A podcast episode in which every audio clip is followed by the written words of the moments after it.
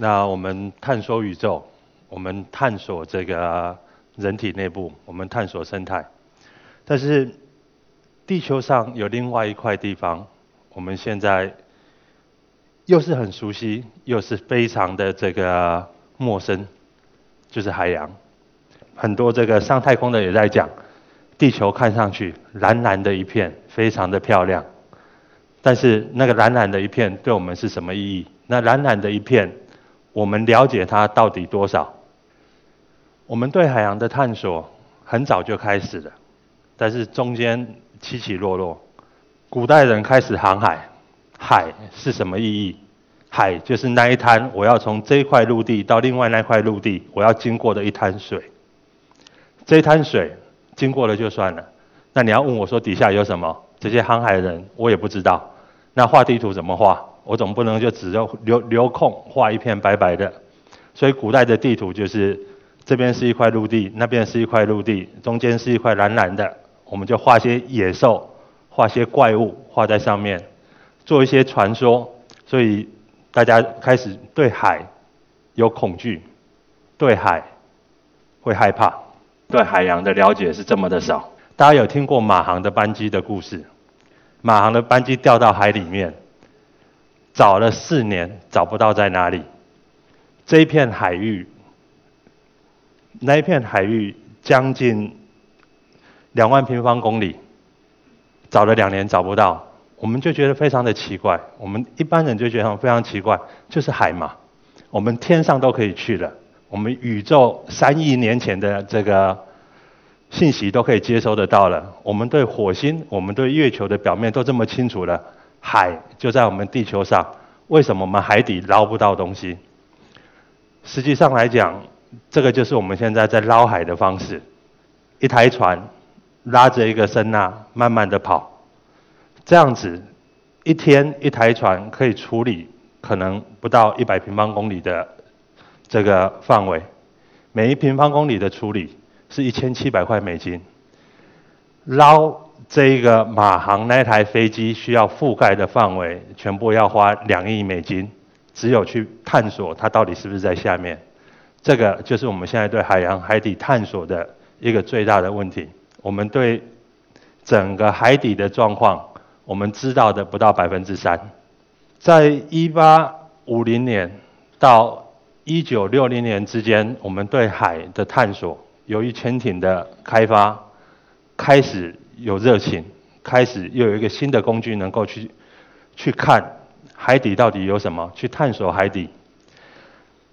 到六零年的时候，我们现在看到的这一台是第一台潜入到这个马里亚纳海沟的潜艇，在一九六零年潜下去了。潜下去之后。很快的又浮上来了，然后就宣称海底没东西，我们就不要继续看了。六零年代、七零年代，你如果去看科学家，科学家的理论都是这样子：海底没有阳光，没有阳光，没有光合作用，没有光合作用，没有生物，没有生物，海的底面是一滩死的。那我们海这么大，我们潜一台潜艇下去，我们就说这地方没东西，就像什么？二十年前来看看浦东，就讲说，哎，这边没有什么东西，没价没有价值投资，走吧。二十年后看到浦东的股价就开始哭了。这个就是我们跟海的关系。站在一个小小的点做了决定之后，我们就不回头。六零年代之后，对海的这个继续的研究、继续的探测，其实基本上停下来了。但幸好一件事情。幸好在六零年之后，这个全球的电信、全球的通讯的需求越来越大。那海底的机器还是继续被开发，开发来干什么？开发来埋电缆，开发来埋油管，开发来埋气管。这一段的开发到了过，继续的开发到了过去的二十年，给了我们新的工具。海底的机器人能够开始再去让协助我们去探索海底，这个时候人不用再下去，这个时候我们能够在岸上遥控着潜艇下去一百米、一千米、一万米，那这个就是我们新看到的，重新看海洋。 Fluid and minerals spew from the seafloor. Water shimmers. Life abounds.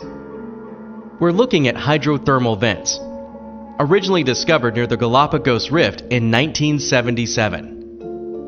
Basically, a hydrothermal vent is a hot spring produced by underwater volcanoes or tectonic activity. But what's really cool about them is the abundance and assortment of life that exists there. It's not life like we're used to up here on the surface. It's adapted to the dark conditions of the deep 透过了这些机器人，透过这些新的传感下去，我们对海底有新的认识，发现了新的物种，发现了新的这个海底下的状况。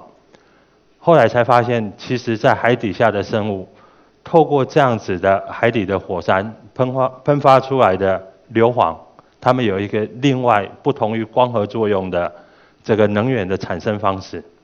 那整个对海底的兴趣又重新燃烧起来。海底的生物千奇百怪，我们在陆地上只是凭我们的想象，想象说会有这种生物的存在，但是去看海底，这种生物真的存在。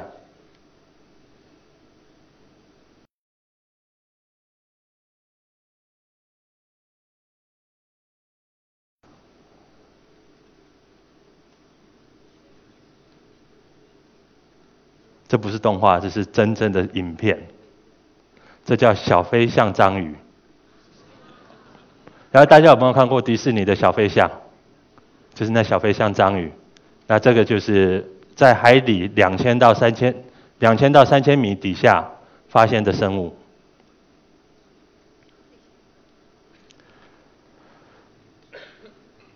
海底下的生物千奇百怪，他们现在呈现的不只是一个好奇。不只是一个卖萌，更重要的，今天大家听到了，我们现在生物透过测序，我们能够发现新的基因，生物透过发现发现新的基因，产生新的蛋白，新的蛋白有新的，不管是在材料上、医学上、未来的生产上都有新的作用。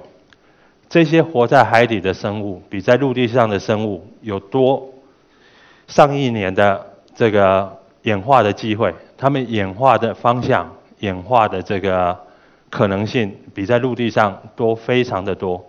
这些一个一个新的物种的发现，都是我们后面我们后面能够再去做新的材料、新的发展、新的可能。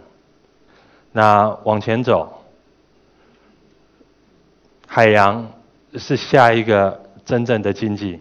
做太空的讲说这个。太空是未来万亿的产业，海洋经济今天就是万亿产业，今天已经是十五一万五千亿的这个产业，一万五千亿美金的产业，在过去在未来的二十年会翻一倍，会成为三万亿的产业，这个产业有非常多的事情可以做。我们今天海洋对我们来讲是一个新大陆。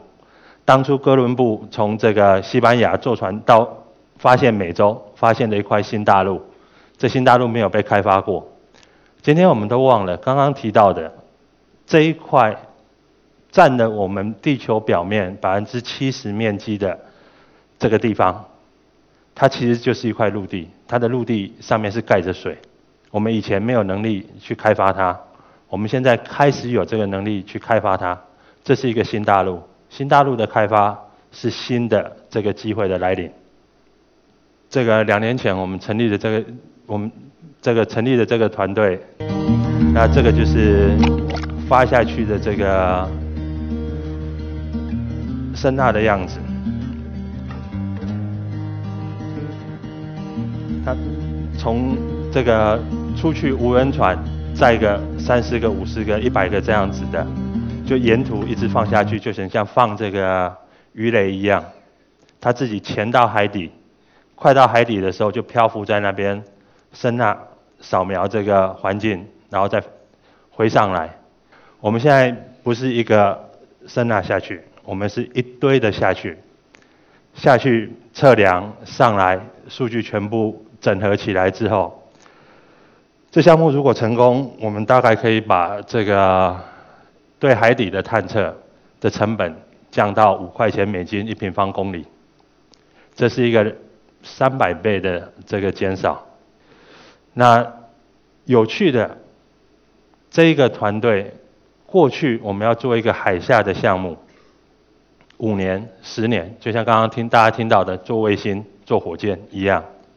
在这一个有另外一个有趣的地方，这个的核心团队只有两个人。那周遭在支持的团队也不过十个人，那在不到一年的时间，从零从一个概念到我们现在有测试的机器，那这个靠的不只是这个团队的努力，靠的更的是整个大环境已经驱动到这样的机器已经是小团队可以做的。那我们思考了未来的这些机会，分成三层：深海。一千米以下的，一百米以上到将近五十米，然后就是近岸。这三块，我们在未来都会看到非常多的新的机会的来临。那深海的方式，那今天很有趣的，中国发展各个产业，大家都非常的积极的在报道。除了海，那海比较吃亏。蛟龙号下去的当天，没有人去注意到蛟龙号干嘛去了。七千米的这个深海，这个是今年开始开采海下的铜矿的三台机器，这个在新西兰的北边。那矿产，我们一直忘了地面上的矿，我们现在站在的陆地，只是从海底下被挤上来的一块。陆地上有矿产，海底下就一定会有矿产。在陆地上。百分之七的铜矿已经是一个很富裕、很富裕的矿。这个在新西兰要开采的铜矿的含铜量是百分之十七。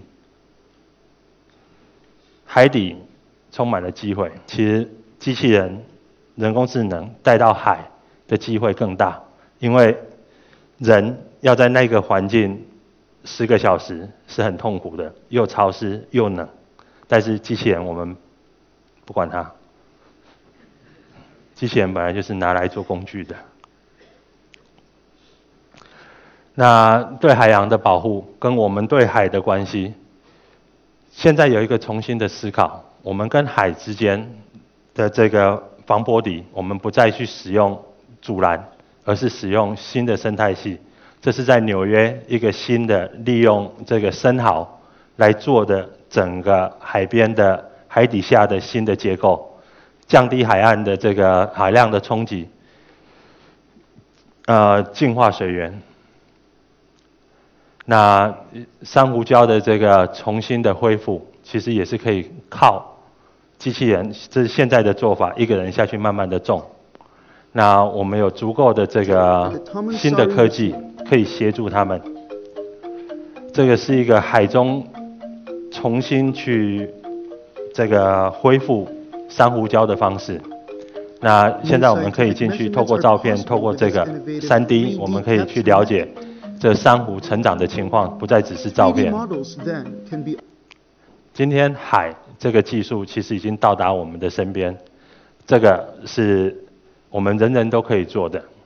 那新的一代的这个小的这个水下机器人，其实我们会看到很快的在产生。这个是新一代的水下机器人，跟十年前大疆出来的时候一样。今天全世界做这样的机器人的，做这样水下机器人的公司，有百分之八十是中国的新创公司。它是一群的机器人，跟着我们一起去探索海洋，跟着我们一起去这个开发海洋。更重要的是维护这个海洋可持续性的发展。谢谢。